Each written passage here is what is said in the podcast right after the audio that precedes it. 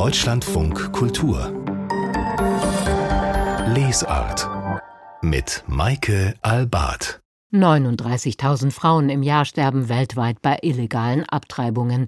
Diese erschütternd hohe Zahl nennt die WHO. Dabei hätte man doch gedacht, dass sich das Thema schon seit den 1970er Jahren erledigt hat.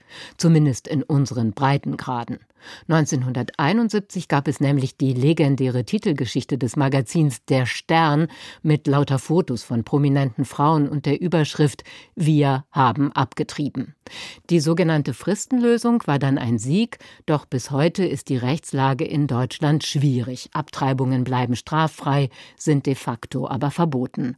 Und ohnehin geraten diese sicher geglaubten Errungenschaften in westlichen Demokratien gerade unter Beschuss. Um Frauen Frauenrechte, die in Gefahr sind, dreht sich die Lesart heute mit Gästen und neuen Büchern. Und was die Manusphäre ist, werden wir dann auch noch herausfinden. Herzlich willkommen zu unserem politischen Buchmagazin. Deutschlandfunk Kultur Lesart Geheimniskrämerei, unendliche Schuldgefühle, Schmerzen und oft genug dramatische Notarzteinsätze. All dies müssen ungewollt schwangere Frauen erleiden. Bis heute ist das Thema auch bei uns schambehaftet. Bei mir im Studio ist jetzt die Autorin Charlotte Gneuss, die gemeinsam mit Laura Weber einen Band mit 15 Erzählungen über Abtreibung herausgegeben hat. Glückwunsch heißt er. Und am Telefon ist Laura Dornheim zugeschaltet. Von ihr stammt der Ratgeber Ratgeber deine Entscheidung, alles, was du über Abtreibung wissen musst. Hallo Frau Dornheim und hallo Frau Gneuss. Ja, guten Tag. Hallo. hallo. Frau Dornheim, deine Entscheidung lautet der Titel. Wessen Entscheidung sollte es denn sonst sein? Naja, aktuell ist es ja leider so, dass unsere Gesetzeslage da noch einige Stellen dazwischen schaltet und damit der Staat auch sagt, es ist nicht deine Entscheidung allein. Frau Gneuss, ein Tabu sei Abtreibung immer noch, schreiben Sie in Ihrem Vorwort, haben Sie herausgefunden, welches die Gründe dafür sind? Ja, Frau Dornheim hat es ja gerade schon angesprochen.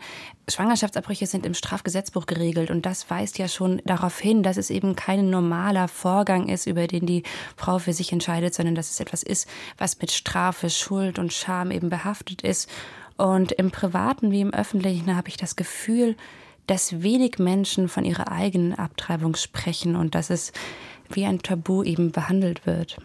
Frau Dornheim, könnten Sie uns so ein bisschen vermitteln, wieso so ein Ratgeber zu Abtreibungen bitter notwendig war? Also tatsächlich ist das aus meiner ganz eigenen Erfahrung entstanden, seitdem ich angefangen habe, nicht nur im engsten Bekanntenkreis, sondern wirklich eben auch öffentlich über meinen Abbruch zu sprechen, haben sich alle paar Monate Freundinnen, teilweise ganz entfernte Bekannte, mit von denen ich gar nicht wusste, dass sie meine Nummer haben, bei mir gemeldet und dann war es ganz schnell immer so, hm, hast du kurz Zeit? Äh, ich muss dich was fragen und man war ganz schnell klar, um was es ging. Und damit ist so offensichtlich geworden, dass eben auch wirklich gut ausgebildete, aufgeklärte Frauen einfach so einen massiven Informationsbedarf haben, weil das, was es online gibt, ist ja an ganz vielen Stellen überhaupt nicht seriös, wahnsinnig manipulativ und hilft einfach wenig, wenn man selber in der Situation ist und vielleicht auch fachlichen Rat braucht, aber einfach auch ein bisschen jemanden, der schon Erfahrung mit der Situation hat, der da eben auch vielleicht äh, ein bisschen helfen kann, wie man denn jetzt die nächsten Schritte angeht. Und ich bin immer noch Tag und Nacht ansprechbar, aber kann das natürlich nicht für alle 100.000 Betroffenen jedes Jahr in Deutschland machen und habe dann eben beschlossen, okay, das, was ich versuche, den, den Menschen in meinem bekannten Umkreis zu sein, möchte ich jetzt zwischen Buchdeckel packen, nämlich den fachlichen Rat, aber eben auch das, das Beiseite stehen wirklich. Charlotte Gneuss hat jetzt hier im Studio, das konnten Sie, Frau Dornheim, nicht sehen, genickt und äh, sehr emphatisch reagiert. Frau Gneuss, dann hatten Sie ein ganz ähnliches Gefühl von Notwendigkeit, dass dieses Thema auch in die Literatur hineingeholt werden muss? Ja, ich hatte eben auch einmal Theatertexte darüber geschrieben und dann hatten sich eben bei mir auch immer wieder Frauen aus dem entferntesten Freundeskreis gemeldet, dass sie ungewollt schwanger sind und was sie dann jetzt tun sollen. Und da habe ich gemerkt, wie vereinzelt die Personen in einer solchen Situation doch bis heute sind. Und wir haben uns entschieden, eine literarische Anthologie zu machen, denn die Literatur hat eben die Chance, eine Brücke zu schlagen aus der Erfahrungswelt der Figuren in die Erfahrungswelt der Leserinnen hinein und macht deswegen so einzelne Entscheidungen erfahrbar und man kann sich identifizieren mit Figuren, die vielleicht vor 400 Jahren gelebt haben oder vielleicht in, in 100 Jahren in einer Utopie leben, die wir uns alle wünschen. Und so kam der Gedanke an eine Ethologie zustande. Ich würde ja. auch direkt das noch ergänzen, weil es gibt, es gibt einfach so einen großen Gesprächsbedarf. Also nicht nur von den akut Betroffenen, sondern es, sind so viele, die diese Erfahrung schon durchgemacht haben oder miterlebt haben bei einer Partnerin. Und dieser Gesprächsbedarf, der ist einfach da und ähm, den, den möchte ich sichtbarer machen. Dieser Gesprächsbedarf wird auch in dem Text von Charlotte Gneuss aus dem Erzählungsband deutlich. Es sind, sie hat es gerade eben erwähnt, Theatertexte. Wir würden das im Radio O-Töne nennen. Die Fragen haben Sie ja weggelassen, Frau Gneuss. Wie vermitteln diese Frauen ihre Erfahrungen? Ganz unterschiedlich natürlich. Der Gedanke kam, ich dachte, ich bin selber so vereinzelt mit einer Erfahrung. Ich glaube, dass, dass es eine existenzielle Frage ist, wie geht mein Leben weiter? Und das hat mich total interessiert, wie andere Personen damit umgehen.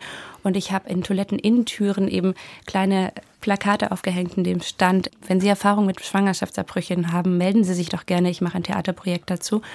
Und dann habe ich Frauen an ganz unterschiedlichen Orten, meistens in Leipzig oder Berlin getroffen und die Erfahrungen wurden ganz unterschiedlich geteilt. Es gibt eben Personen, die sagen, ja, ich bin total okay mit meiner Entscheidung, mehr will ich eigentlich gar nicht sagen, weil ich bin okay mit meiner Entscheidung, ich muss sie gar nicht begründen. Und es gibt eben Personen, die sehr, sehr viel und ausführlich diese Entscheidung begründen möchten und müssen. Und es gibt auch Personen, die ganz viel auch wieder verdrängt haben. Das hat mich ähm, beeindruckt. Und es gibt sehr viele, die besonders mit ihren späteren Partnern oder mit ihren Vätern nie über diesen Eingriff gesprochen haben, weil er eben doch so tabuisiert ist die das geheim halten, ihr ja. ganzes Leben.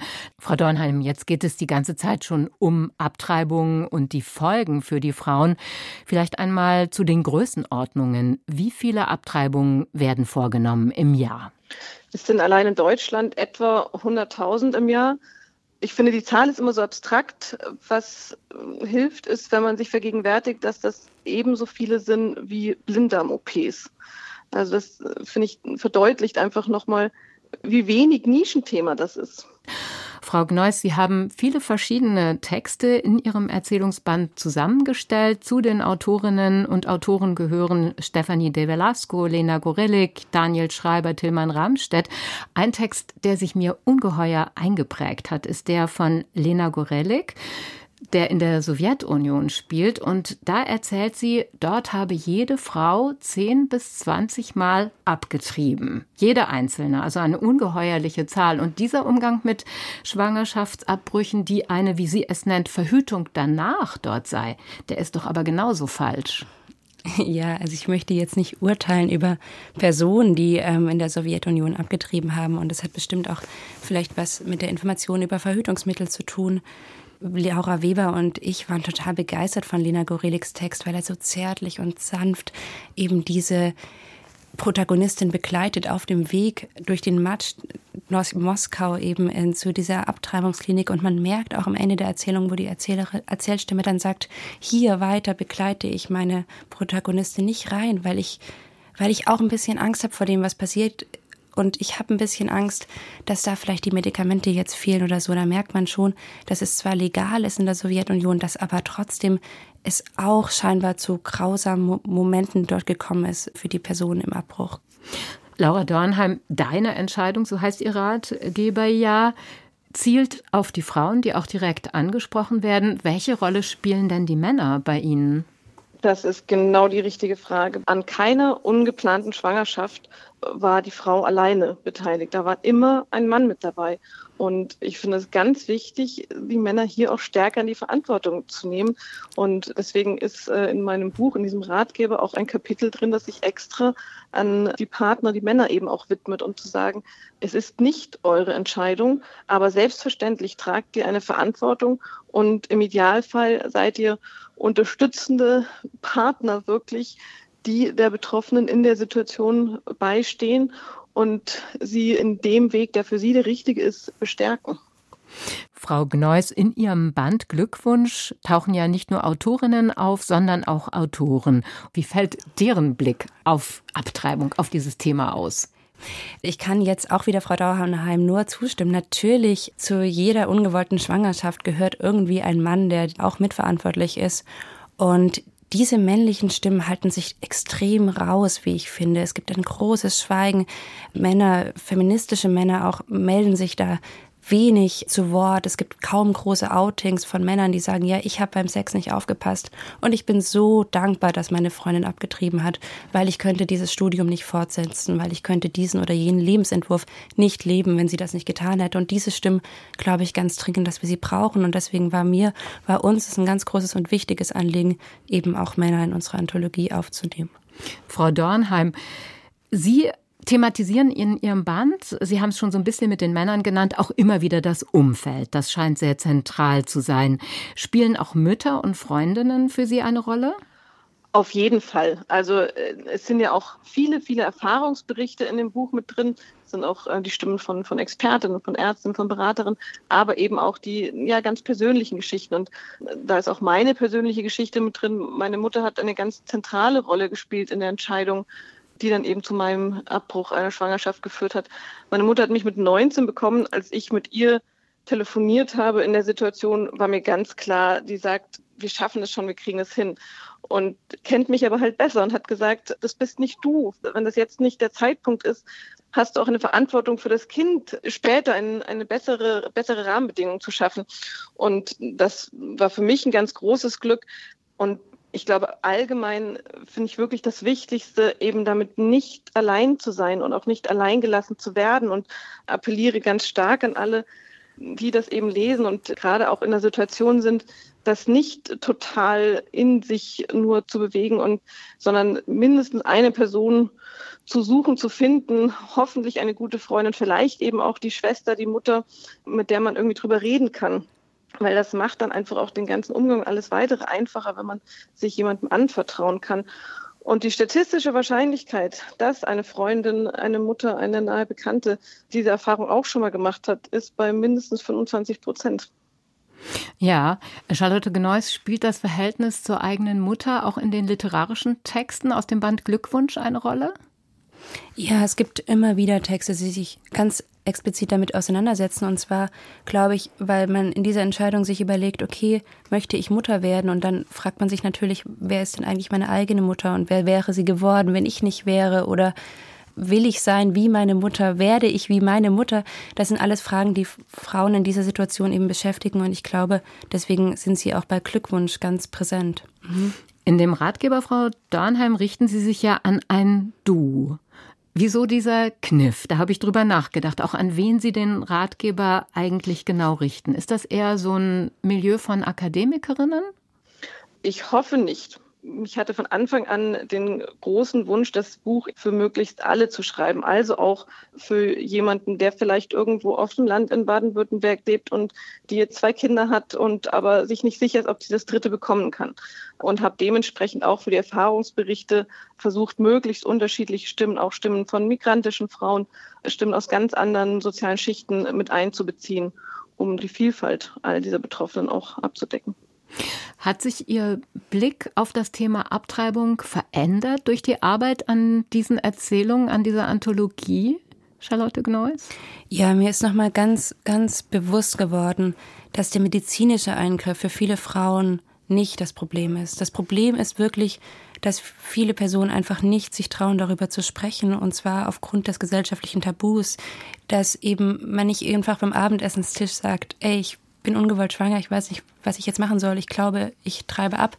Und dann kommt sofort dieses, oh, okay, kommt so eine moralische Predigt manchmal oder auch so ein Erschrecken im Gesicht des Gegenübers und das verschreckt viele, viele Personen, die in dieser Situation sind und auch noch später dann das Gefühl haben, unglaublich schuldig zu sein. Das ist ganz, ganz traurig und das ist mir jetzt in der Auseinandersetzung noch nochmal so ganz bewusst geworden, das Problem ist wirklich nicht die medizinische Möglichkeit, das Problem ist wirklich unsere moralische Gesellschaft, die das aburteilt in ganz, ganz vielen Fällen. Was würden Sie denn, Frau Dornheim, Frauen raten, die unter sehr starken Schuldgefühlen leiden? Kann ich mich nur anschließen, wirklich darüber reden, das auch zu reflektieren. Ich habe das auch versucht, im, im Buch darauf einzugehen, was die eigene persönliche Einstellung auch zu dem Thema prägt. Wir wachsen ja mit so vielen Bildern und Klischees auch zu dem Thema auf. Und das Thema Schuld ist eins, das so stark weitergetrieben und immer wieder wiederholt wird. Und es ist ja so ein, wie konnte dir das passieren? Die Frage stellt sich gar nicht. Es gibt de facto kein hundertprozentiges Verhütungsmittel. Dass man mal ungeplant schwanger wird, ist tatsächlich einfach eine, eine statistische Frage. Das ist keine von, von Schuld oder Versagen. Es ist auch keine von irgendwie 17-jährigen Teenagerinnen, die ähm, in Anführungsstrichen zu doof zum Verhüten waren. Die meisten Frauen, die sich für einen Abbruch entscheiden, sind äh, zwischen 25 und 35, also stehen mit einem Leben, haben zum Großteil schon Kinder. Und trotzdem haben die allermeisten von Anfang an auch gleich diesen Gedanken im Kopf, ich habe was falsch gemacht. Und tatsächlich, alle gesetzlichen Regelungen betonen ja auch genau das. Es wird immer noch mit Strafe gedroht. Die Schritte hin zu einem Abbruch sind ein Spießrutenlauf, wie ich finde, eine Demütigung, die eben auch immer wieder signalisiert, na ja, unter ganz vielen Auflagen ermöglichen wir dir das, aber es muss dir schon sehr bewusst sein, dass du das nur tust, wenn du quasi dafür auch leidest und ich würde schon fast sagen, ähm, Buße tust oder dafür vielleicht nicht mit Gefängnis, aber anderweitig bestraft wirst. Ja, ergänzend dazu möchte ich sagen, dass ja Frauen auch oft hören, ja, das wirst du dein ganzes Leben bereuen, wenn du jetzt abtreibst. So, und das ist eine unglaublich beängstigende Warnung an, an Menschen zu sagen, ja, also wenn du das jetzt machst, dann wirst du nicht mehr glücklich, deines Lebens nicht mehr froh. Und es ist aber bei ganz, ganz vielen Frauen gar nicht so. Die sind froh mit ihrer Entscheidung. Wir treffen in unserem Leben ständig Entscheidungen, ob wir ein Studium beginnen oder abbrechen, ob wir eine Liebesbeziehung abbrechen oder weiterführen, ob wir in eine Stadt ziehen oder nicht. Das sind Entscheidungen, die muss die Person selber machen machen. Und ähm, da sagen wir auch nicht, ja, also wenn du das jetzt tust, dann, dann wirst du das dein Leben lang bereuen. Und dass das eben Frauen immer gesagt bekommen, das ist ganz schrecklich für die Betroffenen. Vielen Dank, Laura Dornheim und Charlotte Gneuss, für dieses offenherzige Gespräch zu einem sehr schwierigen Thema. Der von Charlotte Gneuss und Laura Weber herausgegebene Erzählungsband heißt Glückwunsch, 15 Erzählungen über Abtreibung, erschien bei Hansa Berlin, 208 Seiten für 22 Euro und Laura Dornheims Ratgeber trägt den Titel Deine Entscheidung, alles, was du über Abtreibung wissen musst und liegt bei Kunstmann vor, 200 Seiten für 20 Euro. Deutschlandfunk Kultur Buchkritik Frauen dürfen heute alles, könnte man meinen. Sie werden Bundeskanzlerin oder Ministerin. Sie sind Chefinnen, entscheiden, mit wem und wie sie privat leben. Doch gleichzeitig gerät das Recht auf Abtreibung unter Beschuss, nimmt Gewalt in Partnerschaften zu, kommt es plötzlich verstärkt zu Femiziden, also der Tötung von Frauen, und im Netz tobt der blanke Hass gegen Frauen ohnehin. Wie das alles miteinander zusammenhängt, damit befasst sich Susanne Kaiser in ihrem Buch Backlash, die neue Gewalt gegen Frauen. Ramona Westhoff hat es gelesen. Frauen haben gleichzeitig immer mehr Rechte und sehen sich immer mehr Anfeindungen ausgesetzt, sowie politischen Bemühungen, ihre Rechte wieder einzuschränken. Dieses Paradox untersucht Susanne Kaiser in ihrem Buch Backlash, die neue Gewalt gegen Frauen. Die Journalistin und Wissenschaftlerin schreibt, diese Bestrebungen des Patriarchats, sich selbst zu erhalten, zeigten sich an immer mehr Fronten.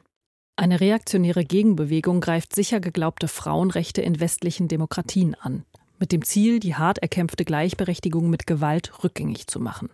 Schauplätze? Das eigene Zuhause, wo die Gewalt gegen Partnerinnen zunimmt. Das Internet, wo sich der Hass auf Frauen vor den Augen der Öffentlichkeit immer heftiger Bahn bricht die Politik, wo misogyne Rhetorik immer eher zum Repertoire von rechten Populisten gehört. Das Gesetz, wo autoritäre AntidemokratInnen hart erkämpfte Frauenrechte zurückschrauben. Und überall dazwischen. All diese Bereiche führt Kaiser im Einzelnen genauer aus und verzahnt sie miteinander. Denn sie bedingten sich gegenseitig und könnten alle als Reaktion auf eine als Kontroll- und Machtverlust empfundene Gleichberechtigung zwischen den Geschlechtern gelesen werden und als Reaktion auf Verunsicherung, die mit einem sich ändernden Bild von Männlichkeit zusammenhängt. Das gelte auch für Gewalt in der Partnerschaft. Einige Männer kompensierten den vermeintlichen Kontrollverlust im öffentlichen Raum mit mehr Gewalt im Verborgenen. Kaiser nennt eine Reihe von Zahlen und Statistiken, wonach männliche Gewalt gegen Frauen in den letzten Jahren zum Teil noch gestiegen sei. In Deutschland seien etwa mehr und mehr Akademikerinnen betroffen. Damit stellt sich auch die Frage nach den Männern, die gewalttätig sind. Denn natürlich sind es nicht einfach alle Männer. Die Männer gibt es genauso wenig wie die Frauen. Wenn Gewalt gegen Akademikerinnen zunimmt, dann sind es zumeist akademische Haushalte, in denen Gewalt stattfindet. Akademisch gebildete Ehemänner, die vergewaltigen und demütigen. Macht und Missbrauch hängen zusammen, wie auch die Studie Sexismus im Alltag im Auftrag des Familienministeriums verdeutlicht. Etablierte, das heißt Akademiker mit Studium der Medizin, Betriebswirtschaft oder Ingenieurwissenschaft in Führungspositionen, hegen die größten sexistischen Ressentiments gegen Frauen. Ein weiterer Schauplatz von Gewalt gegen Frauen ist das Internet. Kaiser schreibt etwa von schockierenden TikTok-Trends wie der Femizid-Challenge. Junge Männer schilderten hier in romantischen Settings die übelsten Gewaltfantasien gegen Frauen. Andere Männer zeigten sich, so Kaiser, mitunter amüsiert. Für Frauen seien diese Videos zutiefst bedrohlich. An anderer Stelle richte sich der Online-Hass gezielt gegen öffentliche Personen, wie Kaiser am Beispiel mehrerer deutscher Politikerinnen ausführt. Ziel sei es, implizit oder explizit, Frauen aus bestimmten als männlich empfundenen Bereichen herauszuhalten. Die Zunahme der Zahl mächtiger Frauen werde als Bedrohung empfunden. Auch hier ein Paradox. Je größer die Macht der Frau, desto größer der Hass. Dafür gibt es sogar eine Anleitung, ein Handbuch des Hasses, wie die Süddeutsche Zeitung recherchiert hat. Seit einigen Jahren ist es bereits im Umlauf. Darin wird Schritt für Schritt beschrieben, wie man den Gegner bekämpft und fertig macht. Die Datei enthält Formulierungen, die aus der Kriegsführung stammen. Das Handbuch empfiehlt, dass Nutzer den Accounts ihrer Gegner folgen sollen, insbesondere den Grünen, bekannten Feministinnen, Regierungslakaien. Zunächst solle die Zielperson in eine Diskussion verwickelt werden. Als nächste Schritte werden Reizen und Beleidigen empfohlen. Und da ziehe jedes Register. Lass nichts aus. Schwacher Punkt ist oftmals die Familie, so rät das Hasshandbuch dem Trollnachwuchs. Bezeichnenderweise, so Kaiser, würden solche Kampagnen niemals als Hexenjagd bezeichnet. Diesen Begriff, der sich auf die historische Verfolgung von in der Regel Frauen bezieht, nutzten heute vor allem mächtige Männer. Nicht selten dann, wenn sie sich nach sexuellen Übergriffen oder sonstigem Fehlverhalten, öffentlichem Widerspruch oder Empörung ausgesetzt sähen. Wobei das Verhalten dieser Männer darüber hinaus selten schwerwiegende Folgen für sie habe.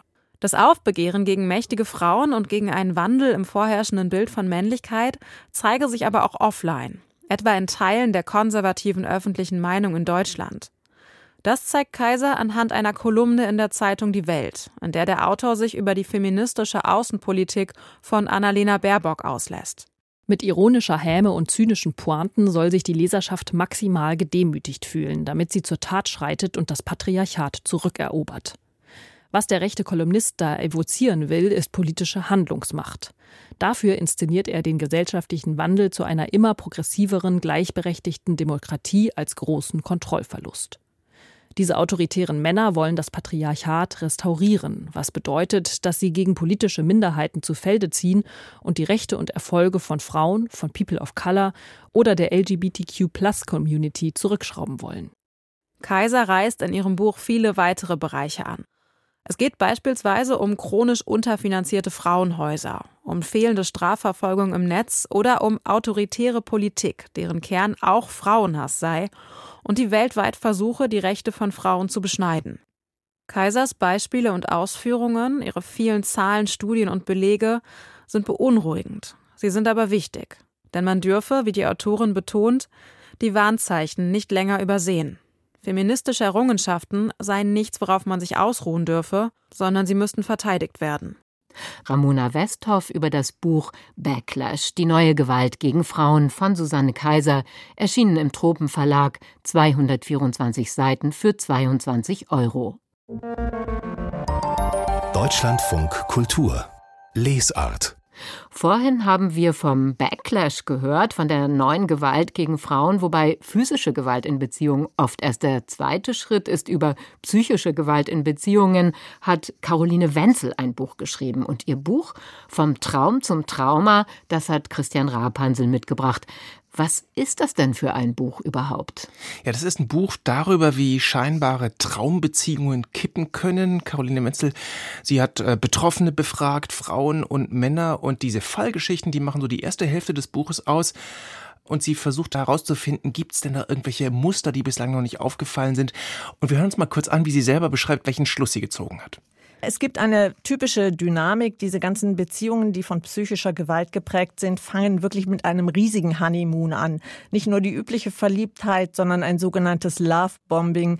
Die Betroffenen sagen alle, er oder sie hat mich derartig auf Händen getragen, wie ich es echt noch nie erlebt habe. Und dann nach einem halben Jahr, nach einem Jahr fängt das an zu kippen, so mit kleinen Nadelstichen, immer mal wieder kleine Bemerkungen. Schleicht sich so eine latente Feindseligkeit ein, die auch die Betroffenen nicht greifen können.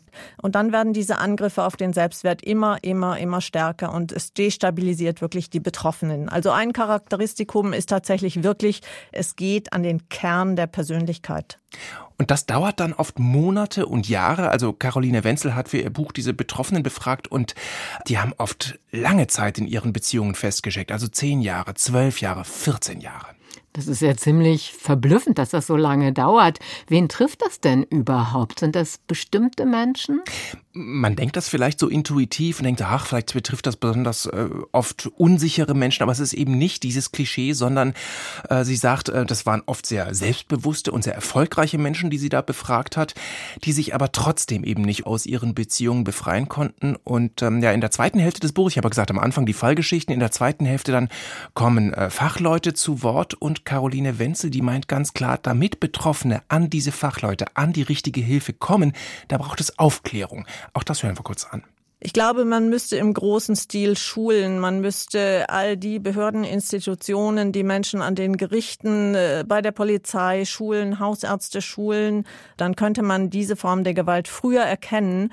Und das wäre auch sehr wichtig, weil es ist auch ein Indikator für später folgende körperliche Gewalt. Es ist in allen Fällen, wo körperliche häusliche Gewalt passiert, gibt es eine lange Vorgeschichte psychischer Gewalt, oft viele Jahre. Sprich, wenn man da früher hinschauen würde, könnte man möglicherweise möglicherweise auch wirklich körperliche Gewalt in Partnerschaften oder sogar die Femizide, die jetzt viele Schlagzeilen machen, verhindern. Das sagt also Caroline Wenzel. Und damit, ja, damit schließt sich dann doch auch wieder der Kreis zu dieser körperlichen Gewalt. Christian Rapansel über Caroline Wenzel und ihr Buch Vom Traum zum Trauma, psychische Gewalt in Partnerschaften. Es ist im Hürzel Verlag erschienen und kostet 24 Euro. Im Internet gibt es viele dunkle Ecken und genau dort breitet sich die Manusphäre aus. Diesen Begriff gibt es wirklich. Er ist sogar ein Forschungsgegenstand und welche Fantasien über Frauen und Sexualität dort propagiert werden, beschäftigt uns gleich. Deutschlandfunk Kultur Lesart gestellte Körper, undurchdringliche Gesichter, arrogantes Gehabe, Verächtlichkeit Frauen gegenüber. Solche Bilder von Männlichkeit werden heute häufig propagiert. Und die Frauen haben diese Art von Maskulinität gefälligst auch noch zu mögen. Jakob Johansen hat sich in einem dicken Buch mit diesen beunruhigenden Rollenmodellen in der virtuellen Welt beschäftigt. Er ist Professor für Kommunikation an der St. Mary's University in London und gerade in Wien. Die Manuskripte Atmosphäre, so lautet der Titel seiner umfangreichen Studie über frauenfeindliche Communities im Internet. Guten Tag nach Wien, Herr Johansen. Guten Tag, hallo. Warum um alles in der Welt haben Sie sich freiwillig in diese Sphäre brutaler Männlichkeit begeben und sie auch noch erforscht? Ja, das könnte man sich fragen natürlich. Also bei mir war es so, dass ich zufällig in diese Communities im Internet gestolpert bin und war dann erstmal sehr geschockt, was da für eine Art der Männlichkeit propagiert wird, auch was für Frauenbilder da propagiert werden und immer wieder versucht werden zu verstärken oder zu bestätigen. Das war erstmal sehr schockierend für mich, weil es sehr oft um Frauenfeindlichkeit geht, um sehr gewalttätige Identitäten geht, die da auch produziert werden. Auf der anderen Seite hat mich auch interessiert zu schauen, wie kann man darüber nachdenken, ob es auch jenseits dieser Gewalt, die da sehr, sehr vorherrschend ist, auch vielleicht andere Ebenen gibt, die man auch untersuchen kann und wo ich mich auch sehr stark äh, darauf beziehe und uns versuche zu schauen, was gibt es da noch außer der Frauenfeindlichkeit erstmal? Gibt es denn ein zentrales Charakteristikum, das diese verschiedenen Internetkulturen verbindet? Sind es diese kruden Dominanzfantasien? Ja, es geht auf der einen Seite um Dominanzfantasien und vor allen Dingen geht es auch erstmal um Fantasien. Also dieser Begriff ist sehr wichtig für mich, den ich eben mittels der Psychoanalyse so ein bisschen einführe. Also der Fantasiebegriff besagt ja erstmal, dass bestimmte Dinge imaginiert werden, also sich vorgestellt werden, kreiert werden, die aber dann wirklich auch eine, ja, eine Form der Realität annehmen. Also für diese Männer, die glauben da wirklich sehr stark dran und sind wirklich der Ansicht, dass sie durch Frauen, durch gegenwärtige Frauenbilder, durch Errungenschaften des Feminismus und so weiter ja entmännlicht wurden oder entmannt wurden. Das wirklich vereint all diese Communities. Sie sind sehr stark davon überzeugt, dass sie geschwächt wurden, in einer schwachen Position sind und da muss ihrer Ansicht nach nun gegengesteuert werden gegen diese angebliche Schwächung, gegen die angebliche Übermacht der Frauen.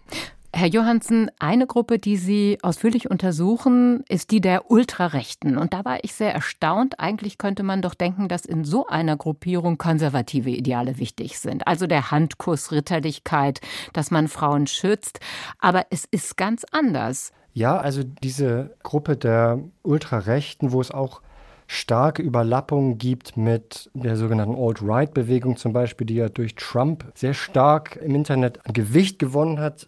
Also in diesen Gruppierungen geht es stark darum, dass gegenwärtige Sexualität, also die 68er, werden immer wieder angeführt. All diese Entwicklungen haben jetzt dazu geführt, nach diesen äh, Männern, dass wir in einer völlig enthemmten sexuellen Kultur leben. Das führt dann dazu, dass angeblich keine Beziehungen mehr eingegangen werden, dass Scheidungsraten so hoch sind, dass es überall sexuelle Krankheiten sich verbreiten. Und natürlich geht es da auch ganz stark dann um zum Beispiel ja, queerfeindliche Fantasien, die da, die da immer wieder bemüht werden, dass eben die konservative Heterosexualität ist so stark in Gefahr, angeblich, und da muss nun eben gegengesteuert werden. Und was schlägt dann so eine Gruppe vor, wie diese Ultrarechten, zum Beispiel die Alt-Right-Bewegung?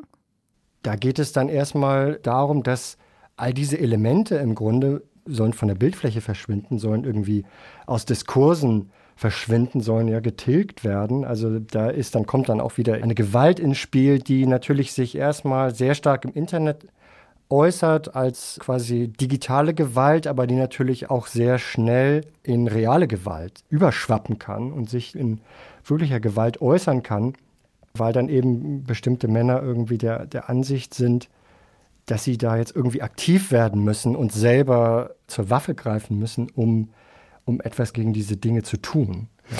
Sie haben, Herr Johansen, jetzt äh, den Begriff der sexuellen Revolution schon erwähnt. Da scheint ja Freiheit und Unbefangenheit im Umgang mit Sexualität in etwas anderes umgeschlagen zu sein. Wie ist da Ihre Diagnose? Ja, also es ist natürlich auch wichtig, dass man die Folgen der sogenannten sexuellen Revolution auch kritisch betrachten muss.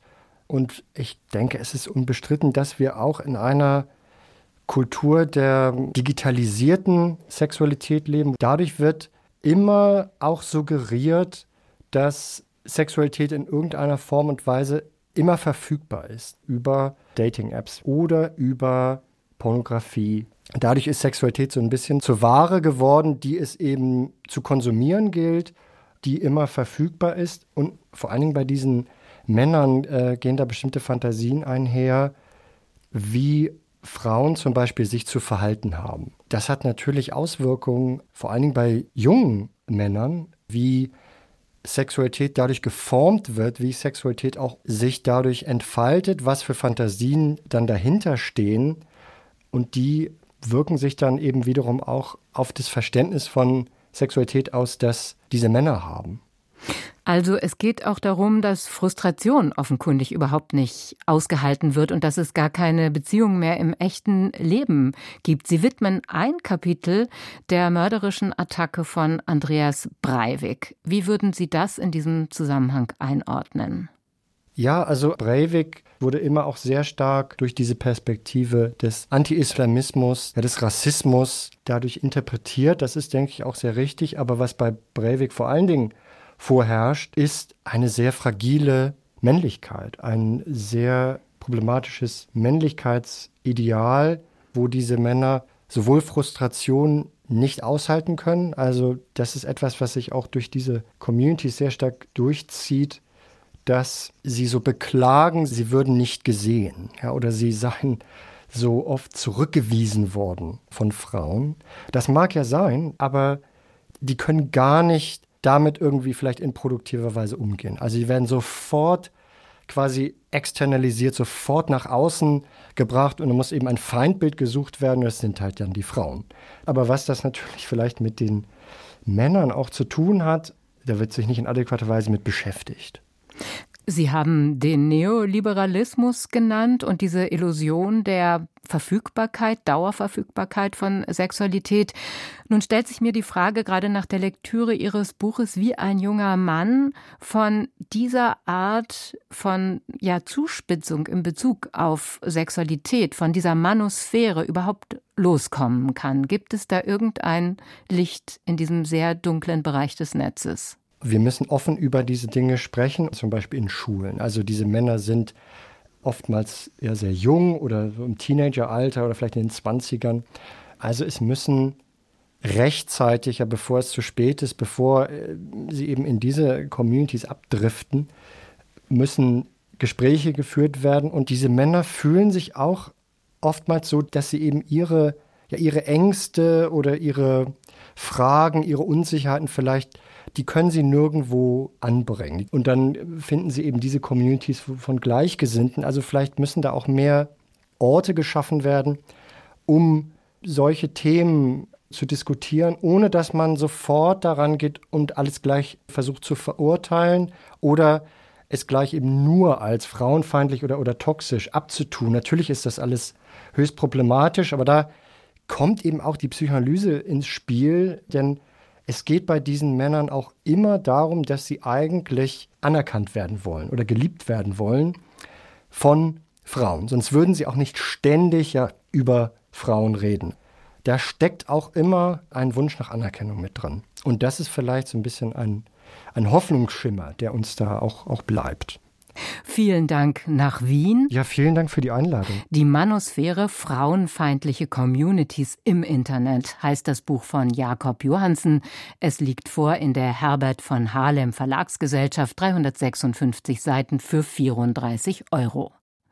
Das war die Lesart heute mit Sachbüchern zum Backlash über sicher geglaubte Frauenrechte, die doch in Gefahr sind. Mehr von der Lesart hören Sie auch in unserer App. Der DLF Audiothek. Jetzt kostenfrei herunterladen für Android und iOS.